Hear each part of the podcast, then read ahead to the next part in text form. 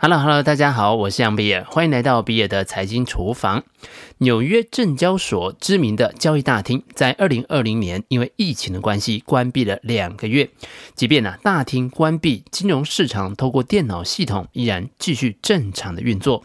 令人开始怀疑，在电脑化交易普及的今天，以交易员撮合买卖的交易大厅是否还有存在的价值？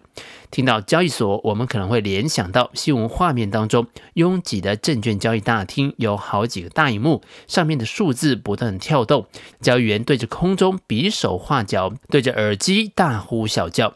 然而，一般投资人做交易，不论是股票还是期货，并不会直接接触到交易所。而是透过经纪商。九一恐怖攻击之后，纽约证交所交易大厅就已经不再对公众开放了。几年前我去香港观光，硬是要去港交所看一下，但是当时的港交所已经是电子交易了，也看不到交易员在大厅里了。而加密货币交易所不只是一个让投资人下单的地方，除了提供交易撮合成交，还包含了银行、证券交割和结算等一系列的金融服务。可以说，交易所在加密数字货币的行业当中的地位，就好比巨无霸的金融控股集团在传统金融体系当中的地位。那么，交易所的起源是什么呢？整个十七世纪，荷兰阿姆斯特丹是金融技术发展的核心。荷兰东印度公司成立之后，需要资金周转的股东们必须有个可以交易股票的场所。阿姆斯特丹交易所被认为是世界上的第一家股票交易所。首先，它向投资人们清晰地证明，如果购买股份，就肯定能够卖得掉。这种流动性是极具价值的。其次，人们对于赌博和投机的天性被充分地发掘出来。同时，这也变成了一门生意。东印度公司股票的公开交易，使得阿姆斯特丹交易所成为香料交易行业的领导者。交易所有怎么样子的功能呢？交易所的主要功能就是提供交易流通和价格发现。交易所是交易商品、股票或者是衍生性商品的金融工具的市场。它可以是实体的。例如纽约股票交易所，也可以是完全数位的，例如说加密货币交易所。在股票投资人与证券交易所之间，负责撮合股票交易的中介的角色，被称为是证券经纪商。经纪商会在营业处所，由营业员接受投资人下单之后，交给资料输入员输入直通交易所股票撮合中心的电脑主机进行成交撮合。过去啊，大家在号子里面找营业员下单，然后 key 单，就是这个过程。然而，现在有许多的投资人都已经改成用网络下单，那这个撮合成交的过程，感觉是直通交易所，但其实还是透过证券经纪商下单的。交易所让证券的买卖集中化，让所有的交易能够公平的进行，同时效率也更好。紧接着，电子交易的兴起带来了交易效率的极大的进步，也使得交易所的运作有了重大的改变。交易员在交易大厅忙碌的画面就仅存于历史当中了。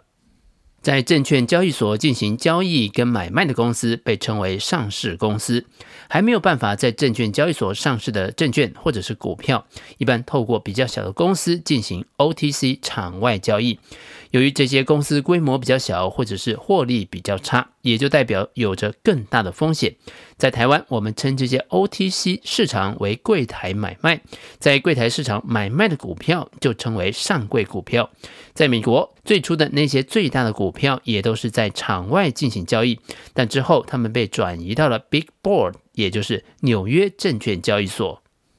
那么，加密货币交易所的起源又是怎么样呢？中本聪对比特币最初的起心动念，就是一种点对点的电子现金。两千零九年，中本聪跟密码学专家哈尔芬尼之间第一次进行的交易，纯粹是为了测试。两人之间的第一笔确认的交易发生在二零零九年的一月十二号，但是并没有特定的市场价格。基本上就是让区块链确认了交易的完成，那这个确实符合当时中本聪的初衷。毕竟从现金的角度上看，重点就是确认这一颗钱币从我的口袋转移到了你的口袋，交易完成，就这样而已。一直要到了两千零九年的十月五号，比特币的价格才被定义下来。主要是参考了最早期透过挖矿取得一枚比特币所需要花费的电力成本，兑换的比例是一千三百零九点零三颗的比特币兑换一美元。New Liability Stamp NLS。将这个数字发表在 NLS 的网站上。那这个网站主要是使用 PayPal 提供比特币的买卖服务，这应该也就是最原始的加密货币交易所。而比特币的价格第一次出现大幅的上涨，是在两千零九年的十月十二号，NLS 透过 PayPal。以五点零二美元的价格购买了五点零五个比特币，大约是一点零一个比特币等于一块钱美金。那么，现代加密货币交易所的诞生又有怎么样子的故事呢？杰西·李佛摩曾经说：“不管怎么样子的操作，最后都得落实在报价器上，它才是世界上最有力的宣传工具。”当比特币的价格开始上涨之后，许多的科技人、密码学专家、投机者开始被吸引进这个生态当中。二零一零年的一月五号，Bitcoin Talk 社区有位名叫 DW Dollar 的网友发了个贴文呢，说道。我正在做一个交易所，我有个大计划，但还有很多工作要做。这将是一个真正的交易市场，人们能够彼此买卖比特币。在接下来的几周当中，我应该会搭建一个基本框架的网站，敬请期待。几个月之后，二零一零年的三月十七号。BitcoinMarket.com 上线了，在这里，人们可以透过 PayPal 来交换比特币和美元。但是，随着比特币价格持续上涨，PayPal 上面的诈骗也多了起来，最终导致 PayPal 官方宣布禁止进行比特币交易，交易所也只能寻找其他的选择。